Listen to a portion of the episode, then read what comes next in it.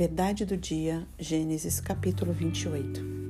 Isaac chamou a Jacó e, dando-lhe a sua bênção, lhe ordenou, dizendo: Não tomarás esposa dentre as filhas de Canaã.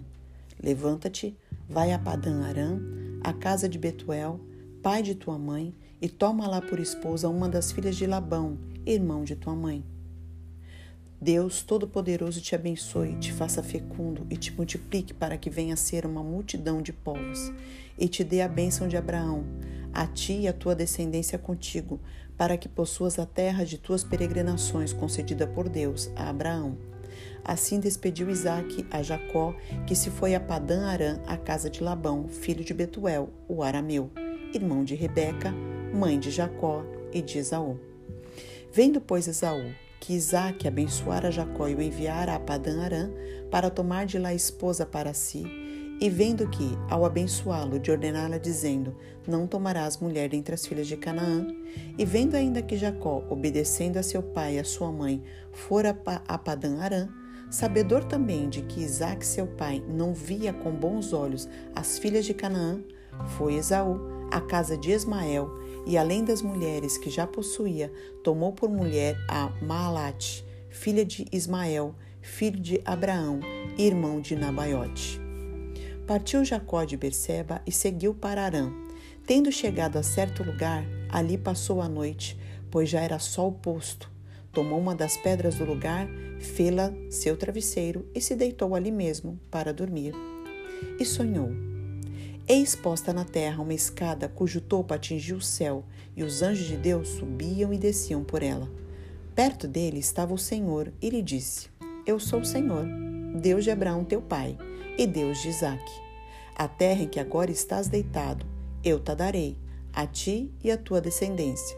A tua descendência será como o pó da terra.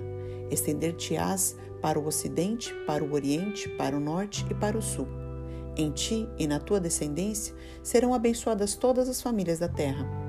Eis que eu estou contigo e te guardarei por onde quer que fores, e te farei voltar a esta terra, porque te não desampararei, até cumprir eu aquilo que te hei referido. Despertado Jacó do seu sono, disse: Na verdade, o Senhor está neste lugar, e eu não sabia. E temendo, disse: Quão temível é este lugar! É a casa de Deus, a porta dos céus. Tendo-se levantado Jacó cedo de madrugada, tomou a pedra que havia posto por travesseiro e a erigiu em coluna, sobre cujo topo estornou azeite, e ao lugar, cidade que outrora se chamava Luz, deu o nome de Betel.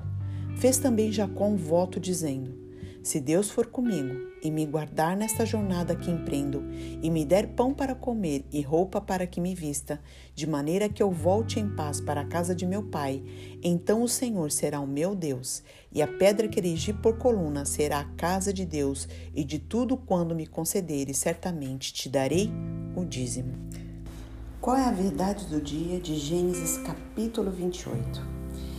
Aqui eu vejo duas grandes verdades. A primeira verdade é a atitude de Jacó. Jacó condiciona a seguir a Deus se Deus fizer as coisas por ele. Está lá no versículo 20 e 21.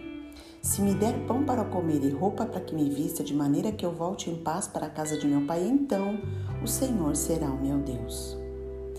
Que você não coloque condições para servir a Deus mas que você sirva a Deus por aquilo que Ele é e por aquilo que Ele já fez e não pelo que Ele vai fazer na sua vida. Ele é o Deus dos exércitos, o Criador de todas as coisas e aquele que entregou seu próprio filho para morrer por você. E uma segunda grande verdade é a atitude de Esaú. Esaú, no versículo 9, ele toma para a mulher dele Malaate, uma das filhas de Canaã. Sabe por quê? Não porque ele queria obedecer aos pais, mas porque ele vivia se comparando com Jacó. Que você não viva à sombra de pessoas, que você não viva se comparando com ninguém, mas que você viva para obedecer o teu Pai Celestial. Que Deus te abençoe. Um grande abraço, Pastora Jô de Paula.